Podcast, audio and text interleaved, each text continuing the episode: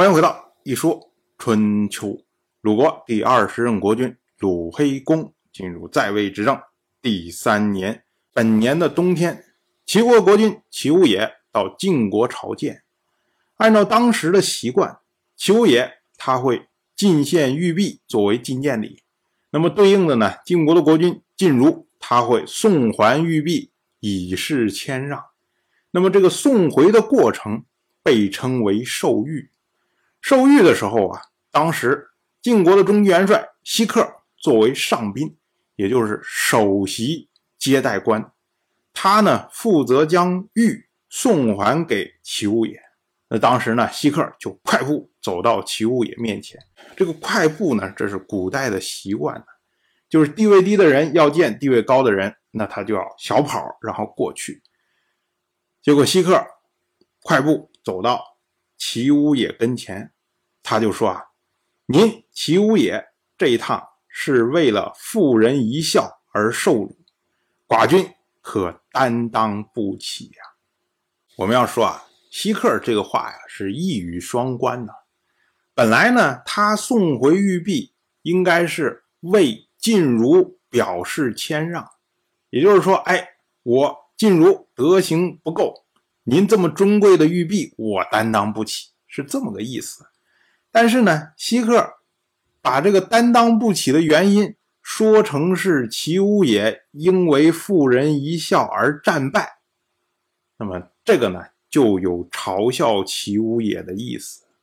当然，我们要说啊，希克从四年以前受辱，一直憋着的就是这个时候啊，就希望能够当面的反过来去。嘲弄齐武也，这已经隐忍了很久了，终于能说出来这句话。但是呢，我们要说，这在当时的场合来说，这是一种失态的行为。结果晋如宴请齐武也，那么齐武也呢，就看到了晋国的新中军将韩厥。齐武也就一直看着韩厥，一直看，一直看。韩厥就说：“啊，说您齐武野，您还认识韩厥吗？”齐武野就说：“这个衣服好像不太一样，因为之前呢，韩厥险些俘获了齐武野嘛。”那么韩厥一听齐武野这么着说，于是呢，他就登堂，然后举杯说：“他说臣在战场上不敢爱惜生命，就是为了今天两位国君。”能在此堂上畅饮。我们要说啊，韩厥即使在战场上，他也是将齐物也看成是别国的国君，所以呢，他要俘获齐物也的时候，他是拿着拴马的绳索，然后上前要棘手，并且呢，要献上酒杯和玉璧，就是我要礼数做周到。那么如今呢，虽然因为韩厥参与的安之战击败了齐国，导致齐武也到晋国来朝见。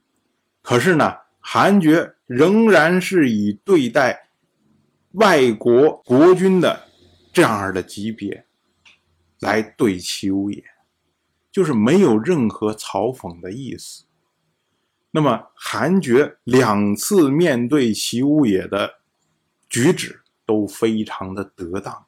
那我们翻过来再来对照西克，西克这个人呢，他作战勇敢，做事果决，但是呢，对照韩厥来说呢，他就多了一丝骄纵之气啊，尤其是在这种公务环节上面，嘲讽齐武野的这种失态的行为，又表示他内心呢有所松懈，这个对于西克本人来说，对于西氏来说。都不是一个好的现象。同样是本年的冬天，晋国大夫荀英终于从楚国回到了晋国。然后没多久呢，他就碰到了他在楚国时候认识的一个郑国的商人。这个郑国的商人呢，曾经打算要营救荀英，他呢计划将荀英放到装衣服的口袋里面，然后想着把他偷偷的运出楚国。这个计划呀，当时都已经做好了，就是正在等时机来执行。可是呢，没想到荀英已经被楚人送回了晋国。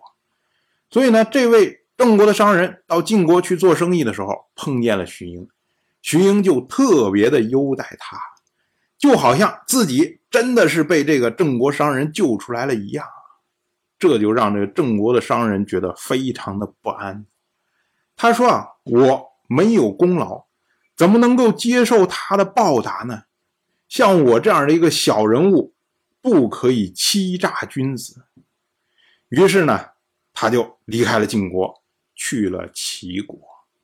这个呢，在我们今天看起来啊，一个呢是施恩不图报，一个呢是滴水之恩。也要涌泉相报。虽然在春秋时代啊，他们两个人地位不同，一个呢被称为君子，一个被称为小人。可是放在我们今天呢，两个人都是君子。同样是本年的冬天，郑国再一次出兵讨伐许国。